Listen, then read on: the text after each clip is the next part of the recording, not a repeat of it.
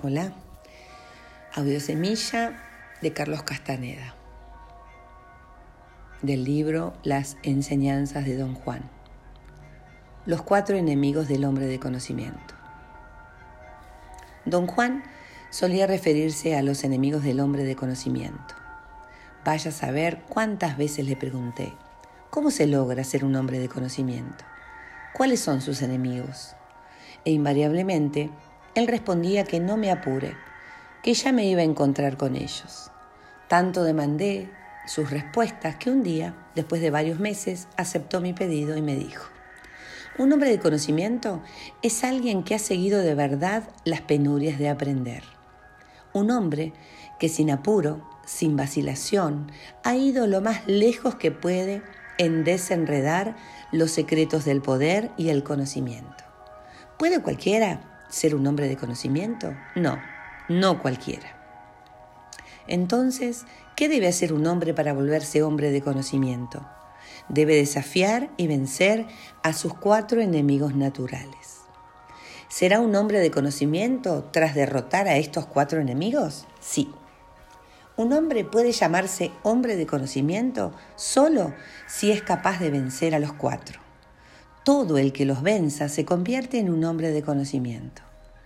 Debe usted decirme qué clase de enemigos son. Cuando un hombre empieza a aprender, nunca sabe lo que va a encontrar. Su propósito es deficiente. Su intención es vaga. Espera recompensas que nunca llegarán, pues no sabe nada de los trabajos que cuesta aprender. Pero uno aprende así, poquito a poquito al comienzo, y luego más y más y sus pensamientos se dan de topetazos y se hunden en la nada.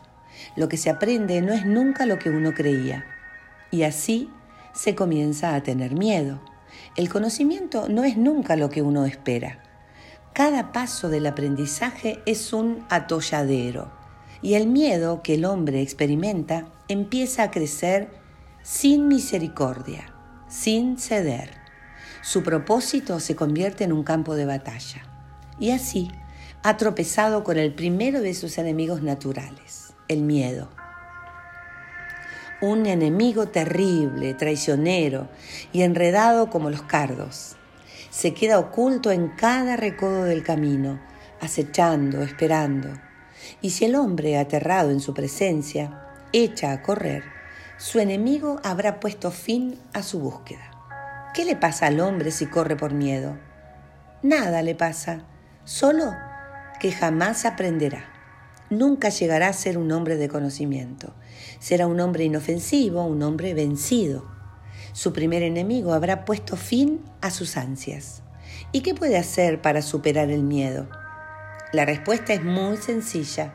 No debe correr, debe desafiar el miedo dar el siguiente paso en su aprendizaje y el siguiente y el siguiente. Debe estar lleno de miedo, pero no debe detenerse. Esa es la regla. Y llega un momento en que su primer enemigo se retira. El hombre empieza a sentirse seguro de sí. Su propósito se fortalece. Aprender no es ya una tarea aterradora pero ¿no volverá el hombre a tener miedo si algo nuevo le pasa? No. Una vez que un hombre ha conquistado el miedo, está libre de él por el resto de su vida, porque a cambio del miedo ha adquirido la claridad, una claridad de mente que borra el miedo, y así ha encontrado a su segundo enemigo, la claridad. Esa claridad de mente tan difícil de obtener, dispersa el miedo, pero también enseguece. Fuerza al hombre a no dudar nunca de él. Le da la seguridad de que puede hacer cuanto se le antoje, porque todo lo que ve lo ve con claridad. Y tiene valor porque tiene claridad. Y no se detiene en nada porque tiene claridad. Pero todo eso es un error. Es como si viera algo claro pero incompleto. Si el hombre se rinde a esa ilusión de poder, ha sucumbido a su segundo enemigo. La claridad es el primer paso de la soberbia. Será claro mientras viva, pero no aprenderá ni ansiará nada. Pero ¿qué tiene que hacer para evitar la derrota? Debe hacer lo que hizo con el miedo. Debe desafiar la claridad y usarla solo para ver y esperar con paciencia y medir con tiempo antes de dar otro paso. Debe pensar, sobre todo, que su claridad es casi un error. Y vendrá un momento en que comprenda que su claridad era solo un punto delante de sus ojos. Y así habrá vencido a su segundo enemigo y llegará a una posición donde nada puede ya dañarlo. Esto no será un error, ni tampoco una ilusión. No será solamente un punto delante de sus ojos. Ese será el verdadero poder. Sabrá entonces que el poder, tanto tiempo perseguido, es suyo por fin. Puede hacerse con él lo que se le antoje. Su aliado está a sus órdenes. Su deseo es la regla. Ve claro y parejo todo cuanto hay a su alrededor. Pero también ha tropezado con su tercer enemigo, el poder. El poder es el más fuerte de todos los enemigos y naturalmente lo más fácil es rendirse. Después de todo, el hombre es de veras invencible. Él manda.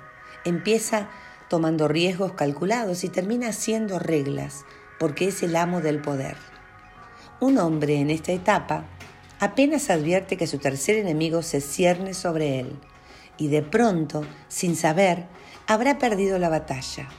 Su enemigo lo habrá transformado en un hombre cruel y caprichoso. Entonces, ¿qué lo distinguirá de un hombre de conocimiento? Un hombre vencido por el poder muere sin saber realmente cómo manejarlo. El poder es solo una carga sobre su destino. Un hombre así no tiene dominio de sí mismo. No puede decir cómo ni cuándo usar su poder. ¿Cómo puede vencer a su tercer enemigo? Tiene que desafiarlo con toda intención. Tiene que llegar a darse cuenta de que el poder que aparentemente ha conquistado no es nunca suyo de verdad es un don que le han otorgado. Así como se lo dieron, se lo podrán quitar. Deberá honrar ese don, tenerlo a raya a todas horas, manejando con tiento y con fe todo lo que ha aprendido. Si puede ver que sin control sobre sí mismo la claridad y el poder son peores que los errores, llegará a un punto en que todo se domina. Entonces sabrá cómo y cuándo usar su poder, y así habrá vencido a su tercer enemigo.